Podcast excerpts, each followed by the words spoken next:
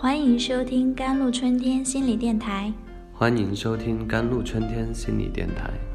这里是一片心灵的小世界，在这里修身养性，这里是一个心灵的加油站，在这里修复保养。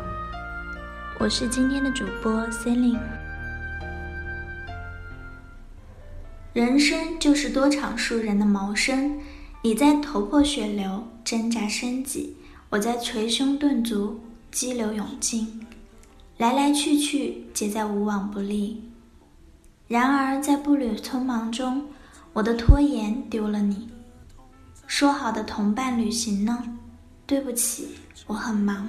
不好意思，下次吧。那还真是对不起，你的托辞让我自讨无趣。哎，我的拖延伤了你。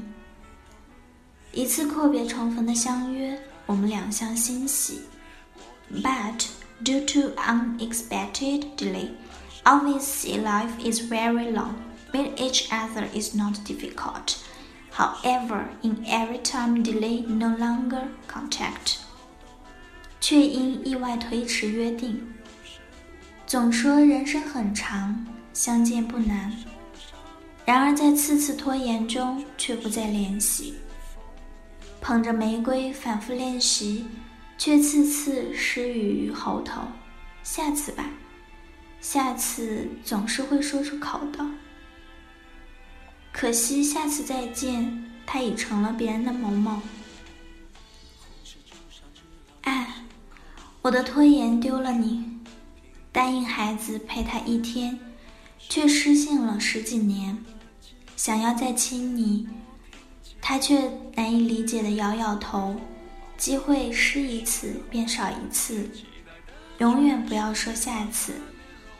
凡但真的等到下次。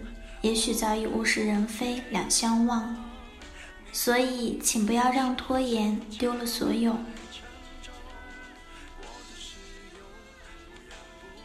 拖延症是指自我调节失败，在能够预料后果有害的情况下，仍然把计划要做的事情往后推迟的一种行为。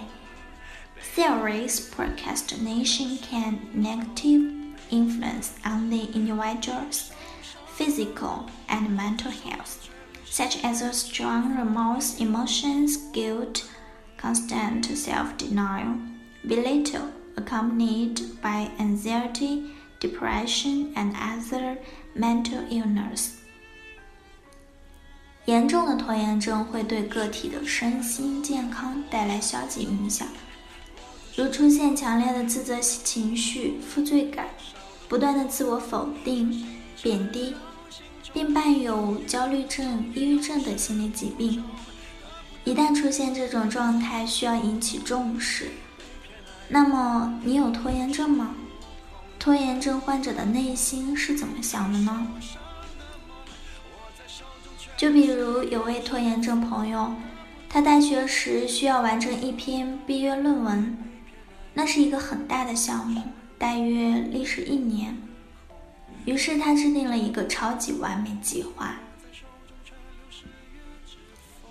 开头轻松一点，中期任务逐渐增加，到最后再全力冲刺一下。他想，整体是这种阶梯式安排，一层一层走楼梯有多难，所以没什么大不了的，是吧？但后来好笑的事情出现了。头几个月时光匆匆而逝，但他却还没有来得及动工。然后中间的几个月也过去了，还是一个字也没有动。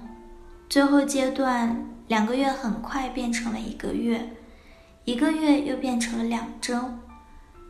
直到有一天，他醒来，猛然发现离交稿日期只剩下三天了，可还是一个字都没写。别无选择，只能在接下来的七十二小时里连续通宵两个晚上赶论文。For patients with procrastination, every time they conflict to the final results as theme, they choose the dark on the playground to do the simple happy things. Trying to win is not our fair share of of of fun. 对拖延症患者来说， 每次这种冲突到最后的结果都一样，他们选择了黑暗操场，去做那些简单开心的事情，试图获得并非自己应得的乐趣。这里的黑暗操场指的是。这里的空气充满了内疚、恐惧、焦虑和自我憎恨，这些都是拖延症患者常有的情绪。以上就是今天的节目啦，更多心理文章关注“甘露春天”微信公众号 “jlctwkt”，或者添加客服 QQ 五六五四七幺四五八。感谢您的收听，我是 c e l i n e 我们下期再见。